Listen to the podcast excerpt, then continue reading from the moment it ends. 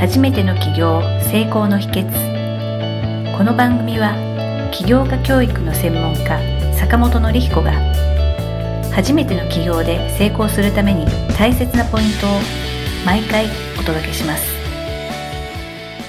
坂本先生、本日もよろしくお願いいたします。はい、お願いします。はい。えっ、と、今回も坂本先生の書かれました、6つの不安がなくなれば、あなたの企業は絶対成功するの5本の中から、えっ、と、1箇所をピックアップして詳しく聞かせていただければと思いますうん。で今まで、あの、第2章のコアコンセプトというところにつきまして、えーとうんコアコンセプトの概論と、あとは構成要素の一つである誰にというところを教えていただきましたので、今回は、えっ、と、二つ目の構成要素であります、何をというところについて詳しく教えていただければと思います。はい。はい。でまずその、何をということなんですけれども、このコアコンセプトにおける何をということは一体どういうものなのかとか、どういう位置づけなのかということについて教えていただければと思います。はい。そうですね。はい。まあ何をっていうのは、まあ何を売るのかっていうところなんですけれども、まあ誰に対してどんなね、えーえー価値提供をしていくのかっていうところですね。はい。で、この何をで提供するのはもちろん商品であったりサービスであったり、えーまあコンテンツであったり、ね、いろんなものが、ものであったりとか、まあいろいろあると思うんですけれども、あのーで、一番大事なのは、あのーその何を売るのかっていうのは、どんな変化を提供するのかっていうところかなというふうに思います。はい。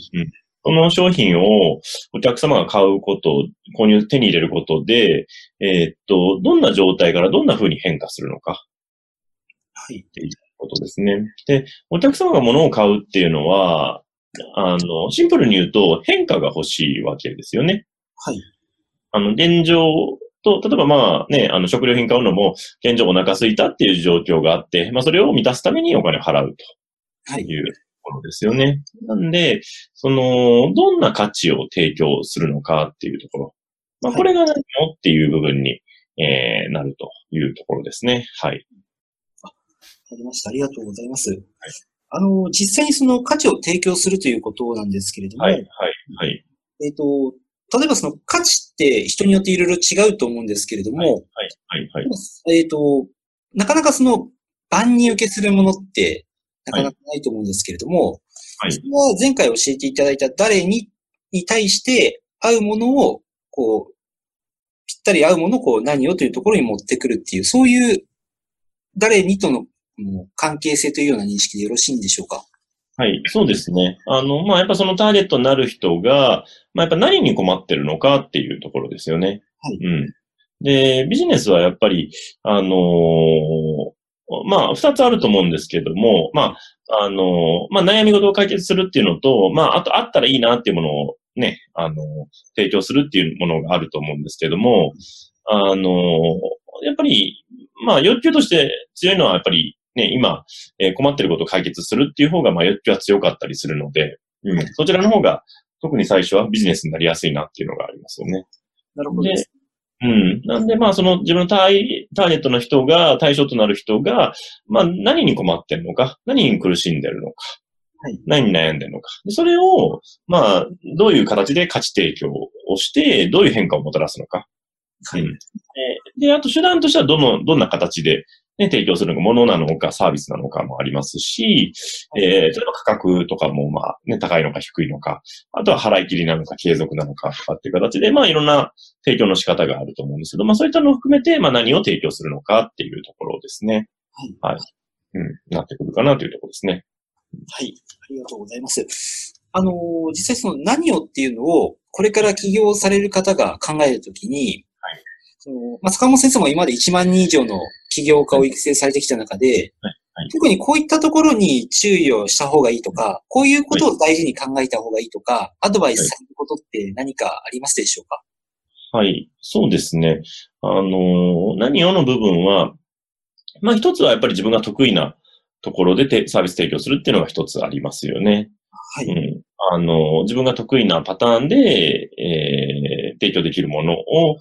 えー提供する。うん。あの、自分の強みを生かすっていうのはすごくあるかな、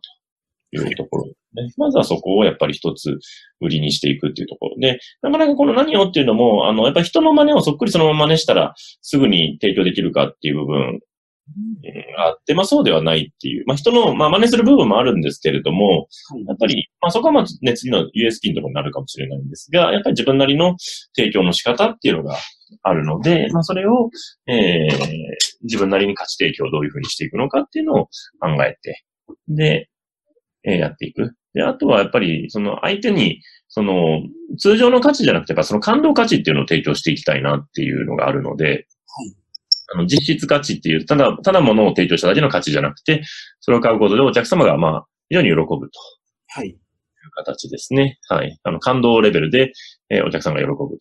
そういう形で提供するものは何なのかっていうのを、まあ何をのところで追求していくと非常にいいのかなというところですね。なるほどですね。うん。ありがとうございます。はい、実際その、まあ、いろんな企業方、企業家の方をこうご覧になってこられて、はい、はい、うまくいってる方と、まあ、えっ、ー、と、そうでない方とっていう、この違いが出てくると思うんですけれども、はい、この何をっていう観点で言うと、うまくいってる人はこういうふうに何を考えてて、そうじゃない人は、こうい、何をの、まあ、考え方とか捉え方とか取り組み方をこういうふうに間違えてるとか、はい。この辺のこう、成功と失敗を分ける分水嶺みたいなものって何かございますか、えー、そうですね。やっぱり、その、その何をのところが曖昧な人っていうのは、あの、どんな変化を提供するかっていうのが、シンプルに伝えきれてないっていうのがあるかもしれないですね。シンプルにうん。あの、で、このコアコンセプトって突き詰めていくとすごくシンプルになってくるので、はい。うん。で、えー、なんだろうな、えー、例えばその、まあ、結婚指輪を売ってる人がいるんですけれども、まあ、その彼が売ってる結婚指輪は、あの、金属アレルギーの対策の指輪なんですね。はい。あの金属アレルギーの人でも、えー、つけて大丈夫な指輪を売ってるんですけれども、うん。なんで、あのー、で、ただ、彼は以前打ってた時は、その何をっていうのは、その、まあ、それ、金属アレルギーの指輪っていうのは、まあ、レアメタルで作る指輪なんですけれども、まあ、レアメタルで作る指輪ですよっていう形で打ってたんですが、やっぱそれだと反応する、えー、数がまあ少なくて。で、えー、何をっていうところを、まあ、金属アレルギーの指輪という形で、えー、打ち出したところを、まあ、それで反応が、まあ、えー、まあ、すごく増えたとはい。10倍ぐらいに売り上げになったんですけれども、えー、そういう実績があるので、やっぱその、まあ何を、どういう価値を提供するのかっていうのは、まあ非常にその見せ方を変えるだけでも全然変わってくるっていう形ですね。そうですね。あ、うん、先ほど先生がおっしゃってた、その、どんな変化を提供するのかっていう言葉で言うと、はいうん、その自分がそれでどんな変化を得られるのかっていうのが、シンプルでわかりやすいのか、はい、そうでないのかっていうのは、はい。やっぱりそのお客様目線ってことを考えると非常に大きな違い出てくるんだなっていうのは今、うん、はい。お話伺って、なるほどなってすごく感じました。うん、そうですね。なんでやっぱそこの、えー、どういう変化を与えられるかっていうのはやっぱり何をっていうところでは、まあ伝えられるかどうかが非常に大事になるなっていうところですね。はい。はい、ありがとうございます。はい。実際、あの、坂本先生が、その、指導されるときに、その何をこう、どうしようかなって悩んでらっしゃる起業家の方とかってやっぱりいらっしゃると思うんですけれども、はい、はい。あの、こういうふうに考えると自分の、まあ、その人が起業家として自分のビジネスを考えたときに自分のな、自分が提供する何をを考えやすいとか、はい、そういうアドバイスとかってあったりしますでしょうか？はい、そうですね。あの、やっぱり何をの部分は、まあ、その自分軸っていうとこから考えると、やっぱその方の、やっぱ生涯の仕事になるものっていうのがすごく大事かなと思います。はい。あのー、で、何を売っていいかわかんないっていう方結構いたりするんですけど、僕も以前そうだったんですけど、やっぱり自分がその商品を、その、まあ、究極なら一生かけて売ってもいいかみたいな。ああ、はい。感じで、生涯扱ってたい商品かっていうところですよね。はい。うん。やっぱそこあの、大事。で、まあ、生涯その仕事をやっててもいいと思えるかも、ものかどうかっていうところですね。はい。あの、で、一度その視点で考えてみるっていうのは僕はすごく大事かなと思います。特に企業っていう、あのね、お勤めだったらそこまで考えなくてもいいかもしれないんですけど、やっぱり企業って要は自分が自由なので、はい、その、あんまり興味ないものをやるのも自由だし、はい、めちゃくちゃ興味あるのをやるのも自由で、で、どっちがうまくいってるかっていうのを見ると、やっぱりその商品にめちゃくちゃ興味ある人、はい。うまくいってるなっていうのはすごく感じますよね。そうですね。うん。あの、例えば、あの、まあ、転売のビジネスやってる方がいて、で、あの、あ、それを習ってた人がいて、なんか、で、その先生は、その転売で、あの、いわゆるその、フィギュアとかをすごい、秋葉原とかで売ってるのね、フィギュアをすごくやる、専門にやる方でね、その方から習ってたんですけど、その習ってた人は、あの、まあ、最初儲かりそうと思ってそのね、先生から習ってやったんですけど、フィギュアをやってて、途中で気づい、まあ、最初結構そこそこ儲かったんですけど、途中で気づいたのが、やっぱり自分はそんなにフィギュアがそんな好きじゃないっていう。はい。で、やっぱその先生とかはすごいディープな世界でめちゃくちゃ好きなんですよね。フィギュア自体。